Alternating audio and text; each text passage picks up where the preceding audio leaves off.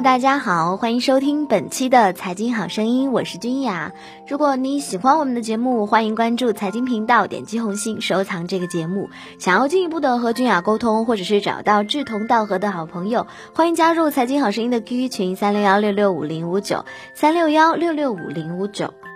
想要获取更多财经方面的精彩资讯，欢迎关注倾听财经微信公众账号。今天的节目呢，我们一起来聊一个比较有梦想的话题，有关于创业。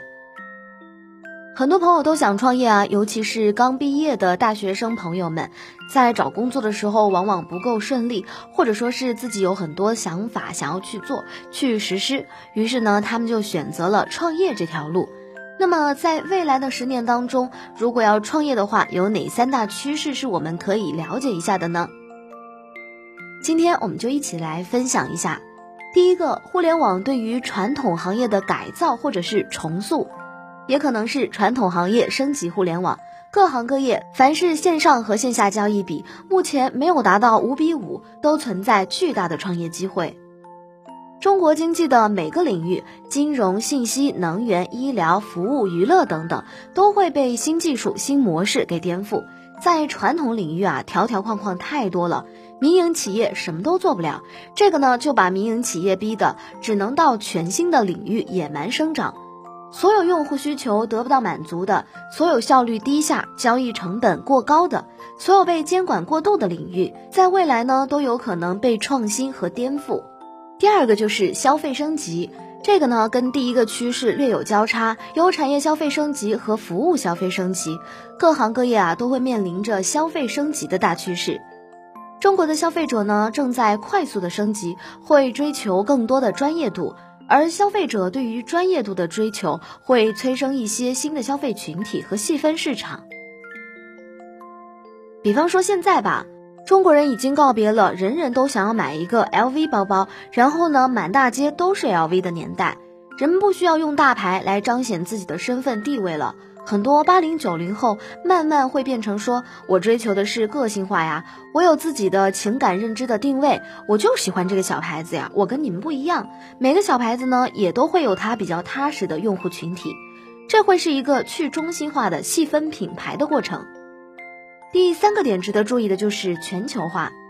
三十年前是日本企业的全球化，二十年前呢，可能是三星、LG 这一代韩国企业的全球化。未来十年啊，按照美国国家情报委员会的预测，二零二六年前后，中国经济将会是世界第一，应该不会是一个太大的悬念。未来十年，中国经济成为全球第一的时候，必然会有真正的全球性的中国公司诞生。实体公司，比方说联想、华为们，已经探索了十几年了。中国互联网公司呢，现在已经开始了，有好几家中国互联网的用户收入基本上都是来自于海外。比方说三 G 门户、猎豹移动，他们大部分业务都是来自于全球，重要业务和客户都来自于海外。猎豹移动 CEO 最近在年会上面说，猎豹全球的移动用户已经超过了八亿，月底活跃用户有三点四亿，在用户数量上呢，已经超过了 BAT 中的两家。几年前，有一个八零后的创业者说过，全球化是八零年代这一代人的梦想，也许会失败，但是呢，会有后来人跟上来。二零一四年六月份的时候，一家名不见经传的互联网公司智明星通被中文传媒以近三十亿元的高价回购。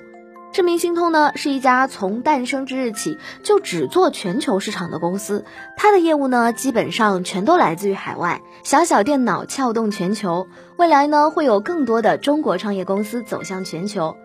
前不久呢，李志刚在微博上就转过一条新闻，一个做游戏的创业公司，现在进入了全球一百三十多个国家，全球海外用户五亿。现在呢，他们的营收规模还不大，但是未来的前景啊，不可限量。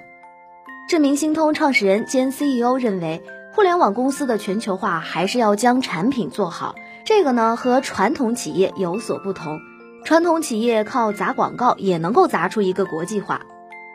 相关媒体人在和 CEO 聊天的时候呢，刚好有一个日本客户来拜访他，给他带来了一份礼物。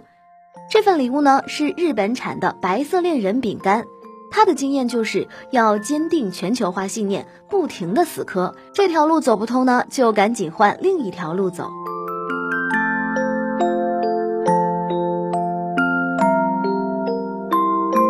好啦以上就是本期节目的全部内容感谢各位的收听我是君雅我们下期节目不见不散。